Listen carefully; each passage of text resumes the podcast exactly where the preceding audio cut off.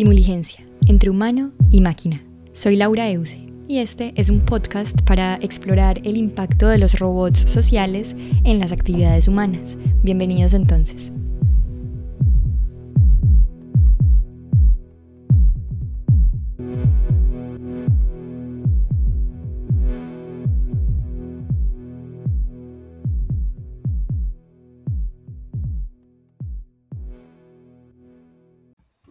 Vale, entonces hoy abordaremos la interacción entre humanos y robots desde el efecto que los robots sociales tienen en nuestra mente. Y para ello invité a David Velázquez. Él es egresado de la Universidad de Antioquia, magíster en Psicología Clínica de la Universidad de Bolonia, en Italia, diplomado en docencia universitaria y formado como terapeuta gestáltico en el Centro Gestáltico de Medellín. Es docente, psicoterapeuta y facilitador de talleres y trabajos grupales. Entonces dejemos que él nos cuente un poco más sobre sí mismo y David, bienvenido. Hola Laura, muchas gracias por la invitación. Eh, un saludo para todos. Ya creo que me, me describiste lo bastante bien, parece que me tenías ya investigado. vale, entonces en este episodio hablaremos sobre los robots y la mente. Y para ello discutiremos tres casos. Pero antes de llegar a esos casos, quiero hacerte como tres preguntas introductorias. Listo. Eh, vale, entonces la primera es, ¿qué es lo primero que se te viene a la mente cuando piensas en un robot? Mm, pienso como en dos cosas. Una, se me ocurre tipo Wally o tipo uno de los casos que vamos a hablar, ¿cierto? El Black Droid, que son como estos robotcitos chiquitos, tiernos, con ojos grandes. Esa es como una de las cosas que me viene a la mente. Y otro que se me viene a la mente que me impresionó mucho fue unos, no sé cómo se llaman, son estos que parecen como animales, como perros. Sí. Eh, y que están como estudiando en Estados Unidos y que se mueven, o sea, me, me, impactaron mucho la forma en que se mueven y como lo desarrollados que están. Entonces pienso en eso, como en unos más tiernitos y en otros que sí son como muy desarrollados y que me impactan como a lo que hemos llegado. Vale, súper. Eh, me parece muy interesante lo que estás diciendo, además porque me hace recordar como en un libro que se llama, de un profesor que se llama Lambert Roy Akers, él dice que todas las tecnologías que son construidas como para interactuar con humanos, eh, digamos que a través de reglas sociales, se han denominado compañías artificiales, ¿cierto? Entonces, bueno, sí, estas, estas máquinas son agentes precisamente artificiales que pueden ser o bien virtuales como avatars o bien ser robots físicos. Y los dos casos que tú me mencionaste y que la mayoría de gente menciona son físicos, o sea, la gente no tiende como a pensar en que los robots también pueden ser eh, acorporales, yo no sé si la palabra existe, como sin cuerpo. Yo creo que también tiene mucho que ver con, con, cómo lo hemos aprendido, ¿no? De las películas, de las series, todo lo que conocemos, yo creo que viene más de ahí. Sí, bueno, eh, entonces, la segunda pregunta es como, ¿qué se entiende, cómo se entiende a la mente desde la, desde la psicología? ¿Qué, ¿Qué, es? Así como una breve descripción. creo que es difícil ponerle una breve descripción. Eh, ni estudiando, yo creo, la carrera entera de psicología logra uno responder esa pregunta. Eh, pero bueno, en últimas yo creo que ahora eh, la neurociencia nos ha permitido acercarnos mucho más a una, a una definición como tal, ¿cierto? Cuando empezamos a estudiar el cerebro y a entender cómo a partir de esta red neuronal impresionante nos permite vivir todos los estados que vivimos, tener todas las sensaciones que sentimos, eh, los mismos pensamientos, los deseos, ¿sí? Entonces, hay muchas teorías de la mente, ¿cierto? Y antes, cuando en realidad no había como tanto eh, sustento anatómico y biológico para entenderla, se pensaba eso, se pensaba que era algo diferente del cuerpo, ¿cierto? Mira que incluso tenemos como esa herencia de cuerpo y mente, como una división.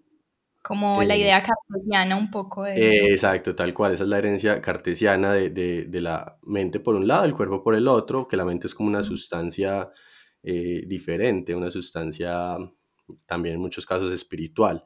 Ya digamos que ahora con los desarrollos de la neurociencia, eh, la mente viene más bien a ser una función muy compleja del cerebro que todavía estamos desentrañando, ¿cierto? Y bueno, y del, organismo en su totalidad, no solamente del cerebro, porque terminan funcionando precisamente como una unidad, ya no hay como esa, esa tendencia a dividirla, es un poco ya pasada de moda, si lo pudiéramos decir así. Vale, em, esto que dices me hace pensar también un poco en lo que, o sea, en las aproximaciones a la mente de los robots, entre comillas, porque hay como dos vertientes y una es como la inteligencia artificial fuerte que dice que las máquinas eh, son pues como eh, más inteligentes y son como moralmente más sensitivos que los humanos, ¿cierto? Y dicen que la inteligencia humana puede ser completamente entendida eh, con la ayuda de los computadores, ¿cierto? Entonces que ok, con eso se pueden como desarrollar máquinas que actúen como los humanos, que piensen como los humanos, que razonen como los humanos y que muestren emociones. Entonces esa es una de las vertientes que es como la inteligencia artificial fuerte. Y la otra vertiente es como la inteligencia artificial débil, que dice como que los computadores son simplemente herramientas para el estudio de la mente, ¿cierto? Sí, Y pues y que no se puede esperar que las máquinas muestren como esos, esas, esos comportamientos humanos, ¿cierto? Eh, dale. Creo, creo que hay una, hay una, como un tema súper interesante que de alguna manera toca ambas vertientes y es esto de la conciencia, ¿no? Eh, la pregunta es si los robots pueden llegar a ser conscientes o cómo estudiar la conciencia, que es como uno de los grandes misterios. Como te digo, igual, así hayamos entendido mucho el cerebro, todavía quedan muchos misterios y esto de la conciencia es una cosa súper fascinante. Sí, sí, tienes toda la razón. Y digamos que si fuéramos a hablar un poco más como de eso, de la mente de los robots, o sea, tú, por ejemplo, ¿cómo podrías definir la inteligencia social? La inteligencia social, ok. Eh, mira, que esto de la inteligencia ha tenido, ha pasado como por muchos cambios también, ¿cierto? Eh, muchos tenemos, en- culturalmente tenemos como esta concepción de la inteligencia solamente como razonamiento lógico o solución de problemas. Y otros autores han venido como estableciendo diferentes tipos de inteligencia. Y esto de la inteligencia social yo creo que es la capacidad de poder, por un lado, regular las propias emociones y comportamientos y por el otro, eh, digamos que seguir las reglas sociales que están implícitas en cualquier cultura, en cualquier sociedad. Pero es como una, en últimas, la inteligencia nos viene hablando es de cómo nos adaptamos, ¿cierto? Cómo podemos Sí. adaptarnos y, y sobrevivir de la mejor manera. Entonces creo que sería ahí, en ese caso, en un ambiente social, los seres humanos somos sumamente sociales, somos un animal social, gregario, eh, y hemos tenido que desarrollar unas habilidades sociales impresionantes. O sea, la, la cantidad de información que, que sucede en una interacción social desde lo no verbal es grandísima. Entonces creo que es poder leer, leer el contexto, leer al otro, leerme a mí mismo y poder adaptarme teniendo como un comportamiento que permita el mejor resultado en cada uno de los casos, ¿cierto? Porque también ujú. dependerá.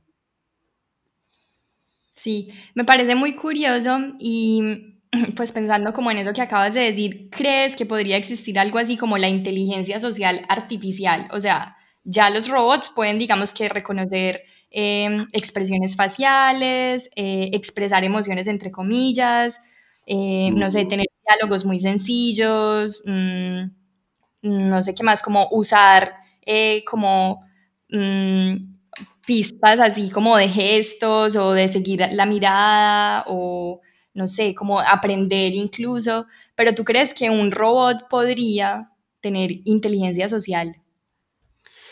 Yo, yo creo que aquí la cuestión es como de complejidad, ¿no? Eh, podemos, y, y lo mismo pasa con, con la misma inteligencia artificial en general, ¿no? Como le, le podemos dar a los robots o pueden crear, pues yo no, no sé mucho real, en realidad del tema, ujú, eh, pero le pueden dar muchas capacidades, capacidades cognitivas, capacidades en este caso sociales, que podemos denominar sociales. Es ujú, como llevarla a sus mínimos componentes, ¿cierto? Entonces lo que tú dices, una expresión, un- una sonrisa, un abro los ojos, me asusto, eh, o me corro, que son como los componentes más básicos.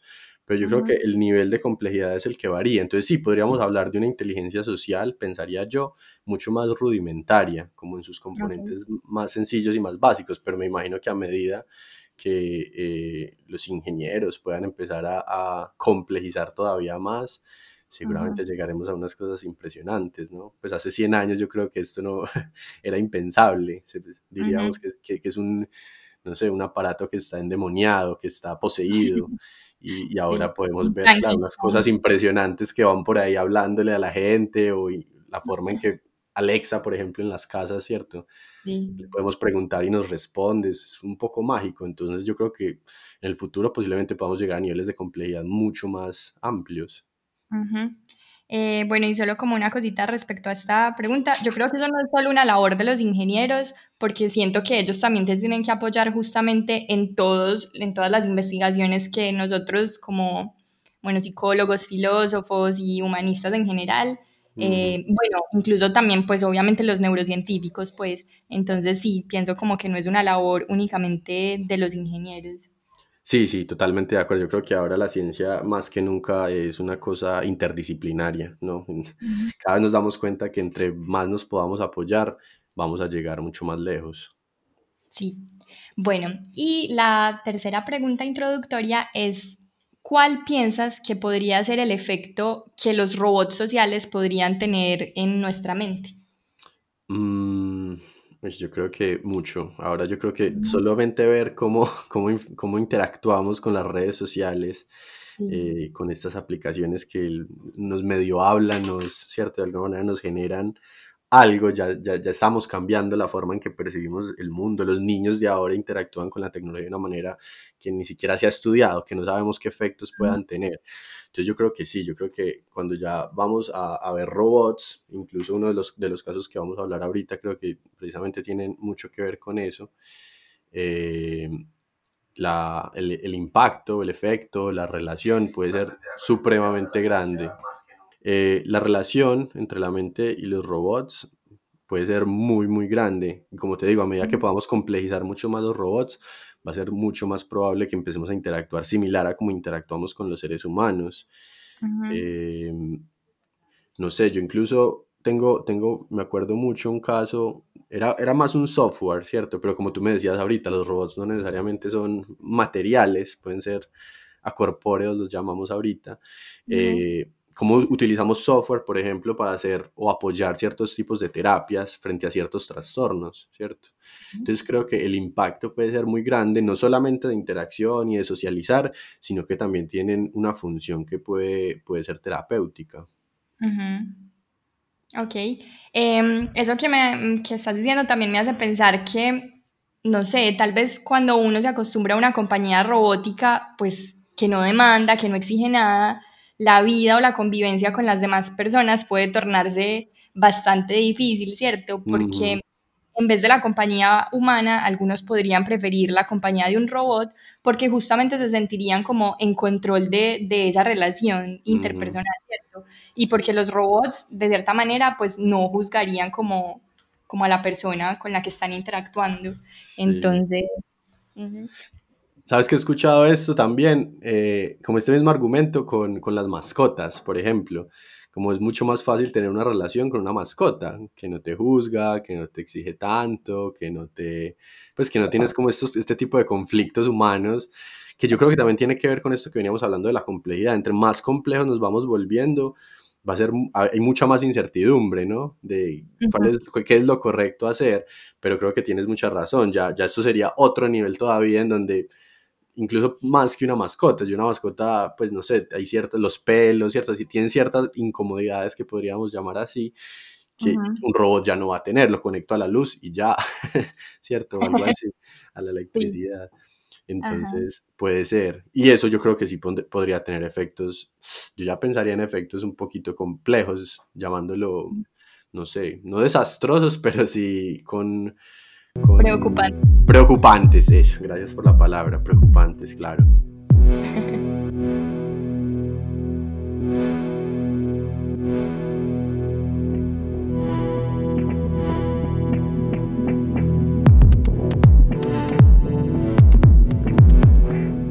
Vale, entonces vamos a empezar con los tres casos. Vale.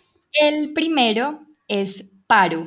Paro es un, un robot que es como una coquita bebé y es eh, un robot terapéutico eh, que se usa como se usan los perros en terapia, ¿cierto? Ujú, Entonces, es usado para dar afecto y confort a ancianos y pacientes que sufren de demencia. Y bueno, su apariencia es, eh, tiene un pelaje blanco, suave y es calientito. También tiene los ojos así grandes como los de un cachorrito y está intencionalmente diseñado para verse tierno, ¿cierto? Entonces, este robot, como por la parte más técnica, está equipado con sensores táctiles que están distribuidos así como por todo su cuerpo y tiene micrófonos con reconocimiento de voz y reconocimiento como de fuentes de orientación y además tiene sensores ópticos. Entonces cuando lo tocan, hace como soniditos así muy tiernos y también puede monitorear el movimiento de las personas con las que está interactuando con sus ojos y con su cabeza, ¿cierto? Entonces, este robot actualmente se usa en más de 30 países para hacer terapia y se ha dicho que tiene efectos positivos psicológica, fisiológica y socialmente. Eh, bueno, entonces te voy a hacer como unas preguntitas acerca de este caso. Y eh, la primera es, ¿crees que el comportamiento social puede ser programado y reproducido por un robot como este?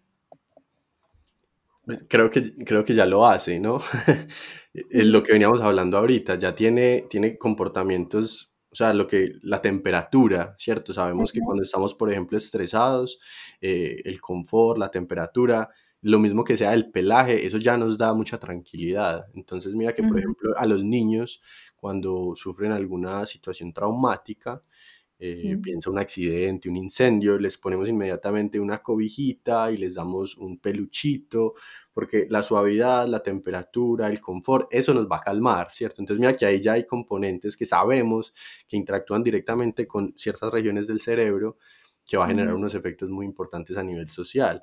Lo mismo eh, los ojitos, ¿cierto? Mira que son ojos muy tiernos, que tienen las pestañas eh, así largas, la carita como de un bebé. Creo que todo esto genera eh, y en nosotros activa todo, todo un circuito que es muy de cuidar, de proteger y de sentirnos también como tranquilos, cómodos, relajados. Entonces creo que ya, ya lo hace, ¿cierto? Ya, ya tiene un montón de, efectos. Vale, hay una académica que se llama Sherry Turkle y ella es como psicóloga eh, en el MIT y dice que la interacción entre robots y humanos puede llevar como a una especie de deshumanización. Y esto se refiere principalmente como a una erosión de las mm, habilidades necesarias para mantener relaciones humanas, ¿cierto? Entonces, la gente como que tendría la tendencia a asignarle un estatus psicológico a los robots y más aún un estatus moral que anteriormente solo le atribuíamos a los, a los humanos.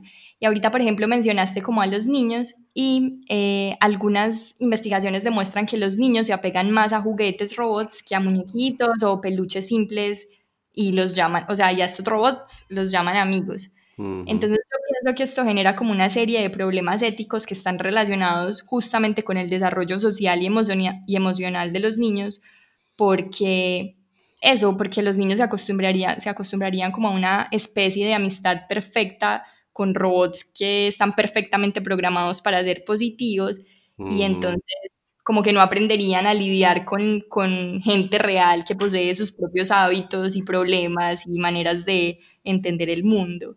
Entonces, no sé, como cuál crees que sería el efecto eh, de los robots en los ancianos que ya han desarrollado como habilidades sociales y que en cierto sentido pues también las pueden empezar a perder porque Paro es justamente diseñado para, para ancianos con demencia. Mira que hace poco leía un artículo también de cómo la pandemia ha cambiado la forma en que socializamos y cómo el estar mucho más aislados también de alguna manera perdemos.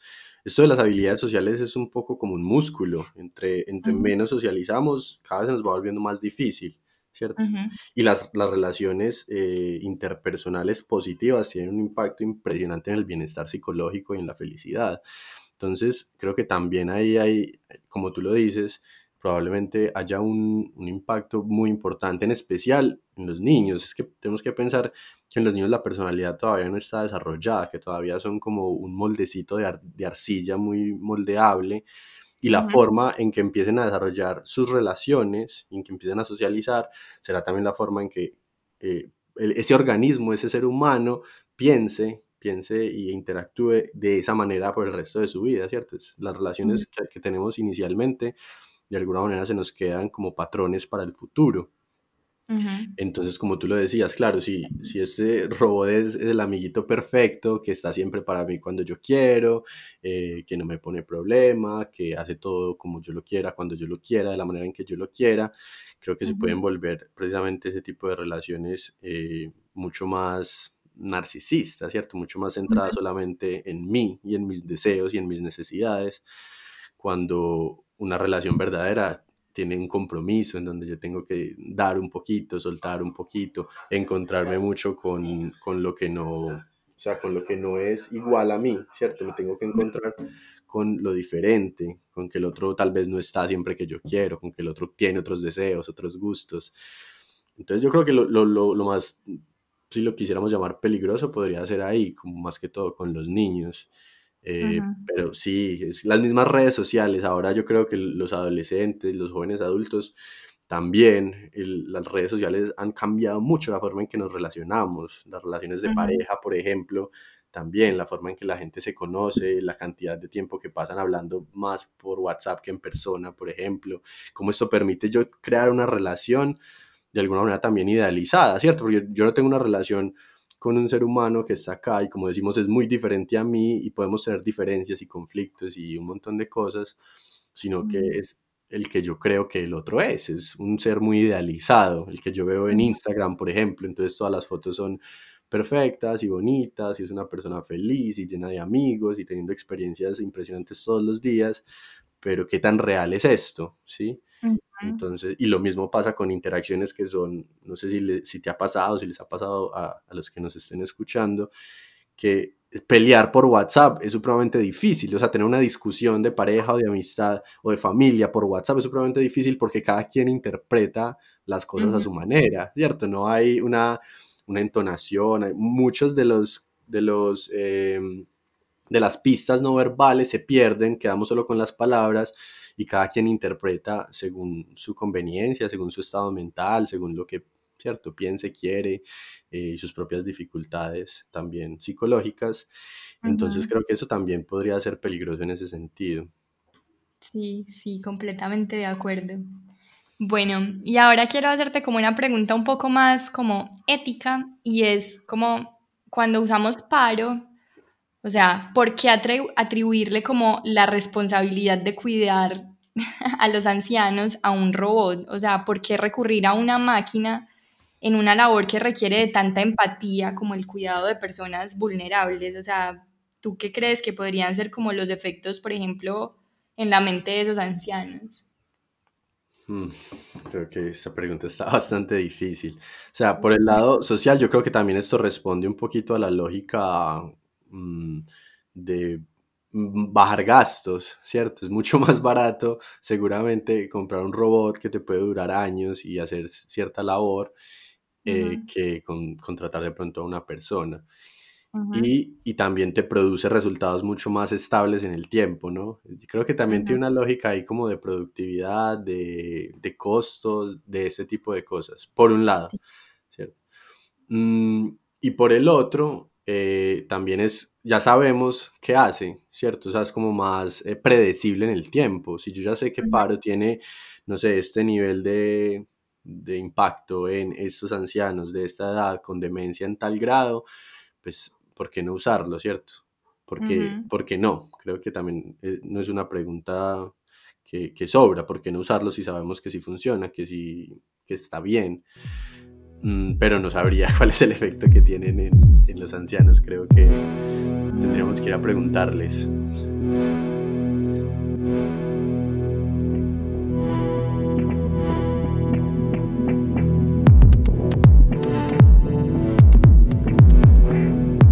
Entonces, pasemos al segundo caso, que tú ya lo mencionaste anteriormente y es Blabdroid y este fue un robot que fue el resultado de un proyecto del MIT sobre simbiosis entre humanos y robots. Y bueno, respecto a su apariencia, es un robot pequeñito, equipado con la voz de un niño de 7 años y luce como una cajita con ruedas. Entonces, Em, en su forma, la cara es predominante y tiene un par de ojos así grandes y apartados o separados pues como por una sonrisita. Y en los costados, detrás de las orejas, tiene lucecitas de colores. Entonces, esa apariencia se relaciona muy bien con nuestra idea de ternura. Y el objetivo de este robot es que las personas a las que él se aproxima se abran y le cuenten historias un poco íntimas, ¿cierto?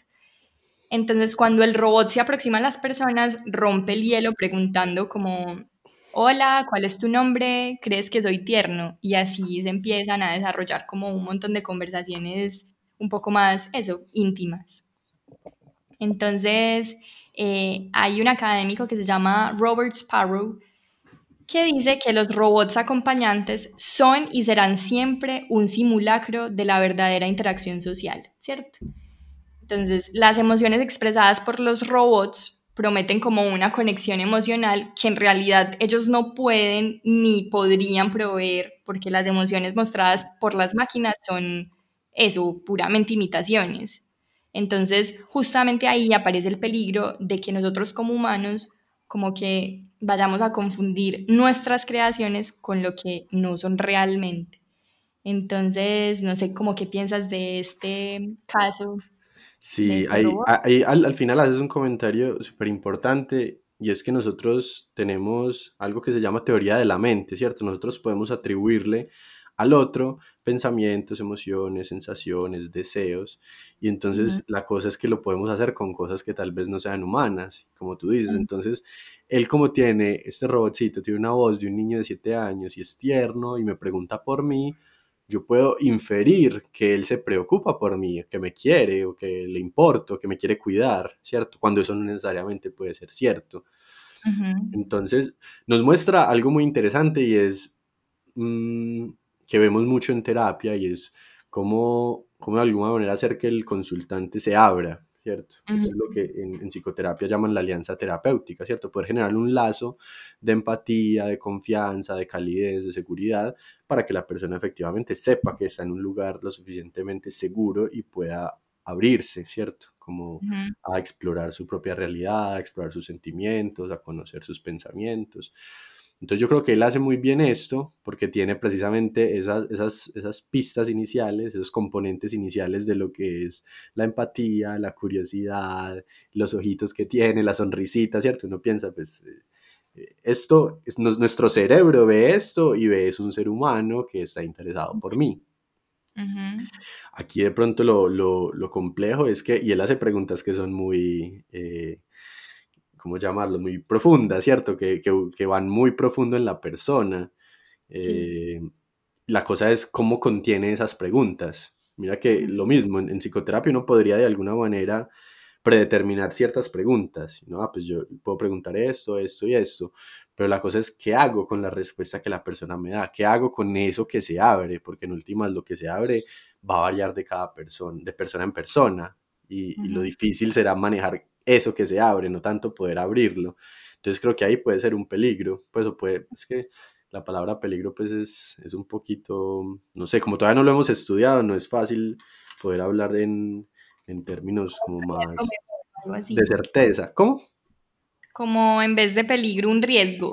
Sí, llamémoslo como un riesgo, claro, porque mira que tú me mandaste un video, ¿cierto? En donde él iba como por la calle haciendo ciertas preguntas y, las personas pueden abrir su intimidad y, conectarse de pronto con una emoción muy fuerte, pero el que hace para poder contener esa emoción o el que hace para poder restaurar un poquito la seguridad que la persona acaba de perder al exponerse de esa manera. Eso podría ser riesgoso para las personas con las que interactúa, por ejemplo.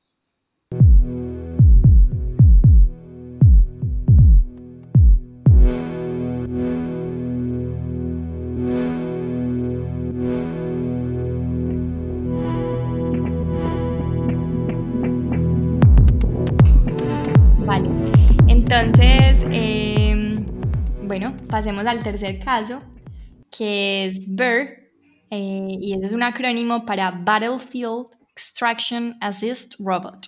Entonces, este robot trabaja para las Fuerzas Armadas estadounidenses y fue diseñado por una compañía llamada Vecna para ser manipulado remotamente. Entonces, este robot tiene brazos hidráulicos que pueden levantar cargas muy pesadas como humanos y desplazarlas a través de largas distancias, incluidos terrenos hostiles, ¿cierto? Eh, bueno, y el robot aún está como en, en la fase piloto, pero se pretende usar para sacar soldados heridos en zonas peligrosas de los campos de batalla. Eh, entonces, como su acrónimo lo indica, luce como un oso, supuestamente, y es la intención, pues, como de esta apariencia es tener un diseño, eh, eso, y como una apariencia amistosa, como diosito de peluche, para incrementar la sensación de bienestar de la persona que está siendo rescatada, ¿cierto? Entonces, mi primera pregunta respecto a este caso es, ¿crees que este tipo de diseño amistoso sí podría generar el efecto deseado, que es como producir bienestar cuando se está en una situación tan supremamente estresante como una guerra? Eh, yo creo que sí puede ayudar a bajar un poquito esos niveles de estrés, en especial si, si la persona ya conoce al robot, ¿cierto? Si ya, lo, si ya lo conocen, pues saben que están siendo rescatados. Si de pronto no lo conocen, ¿cierto? Y, y llega de repente, puede generar mucho, mucho más terror, ¿sí? Sí. Pero es parecido a lo que decíamos ahorita con los niños, ¿cierto? Que los niños están traumatizados y entonces poder darles un poquito de seguridad a través del tacto, a través de una cara amistosa, eso creo que puede generar un poquito de tranquilidad.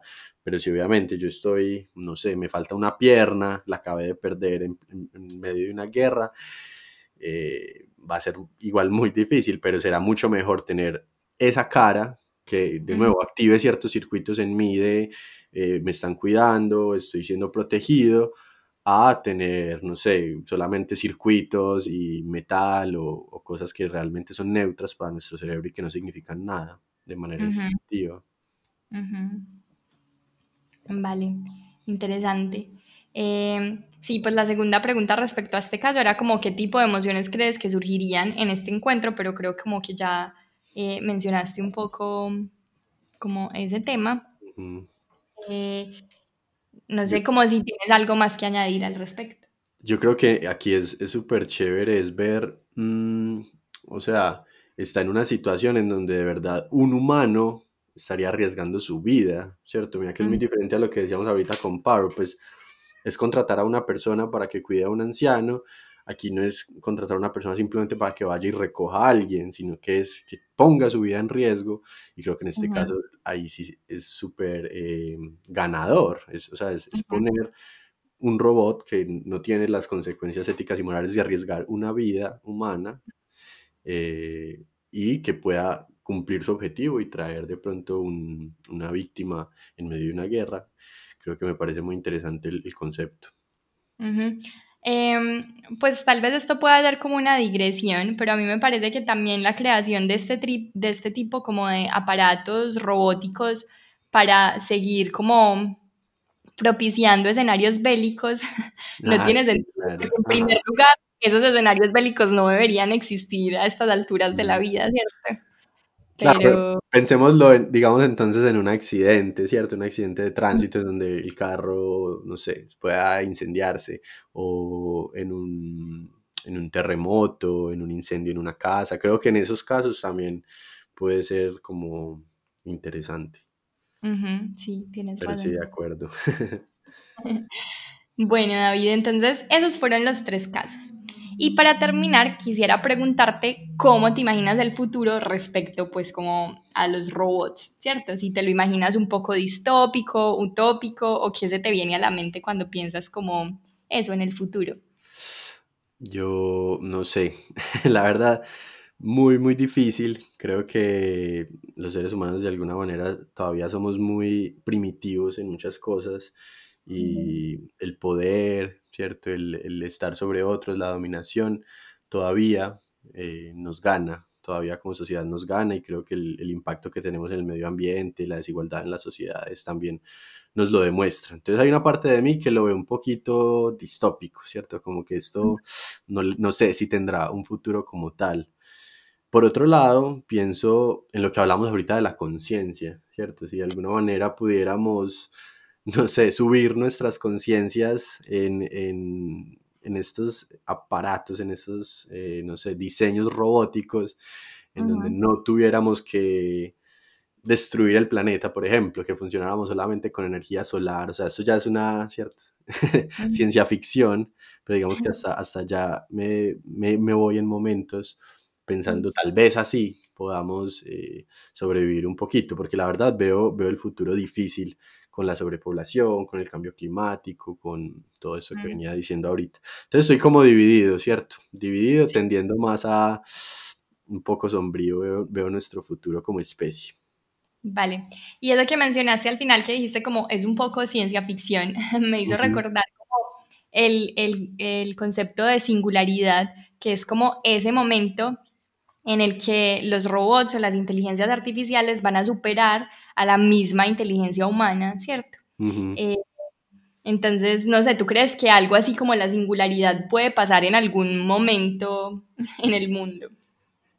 Yo creo que sí, o sea, yo creo que si logramos, como decíamos ahorita, si podemos hacer todo cada vez más complejo, yo creo que podemos crear, eh, no sé, es que yo no sé muy bien la terminología, pero dispositivos que puedan procesar información mucho más rápido que nosotros, o sea, como las supercomputadoras, ¿cierto?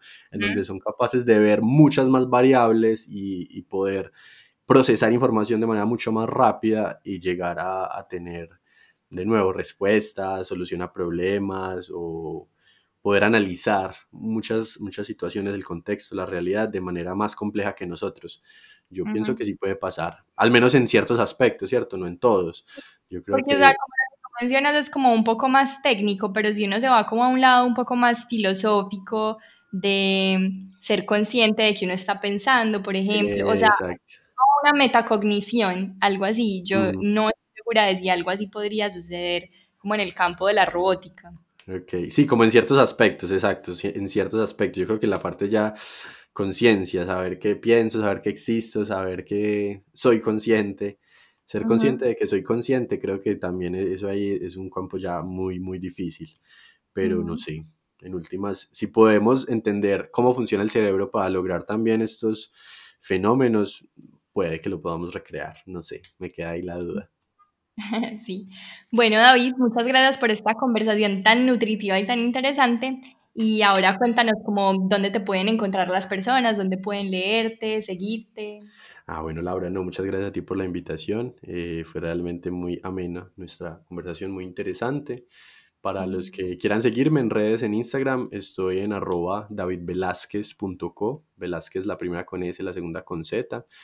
Allí me pueden leer, publico mucho contenido de asuntos plenamente pues, psicológicos, ¿cierto?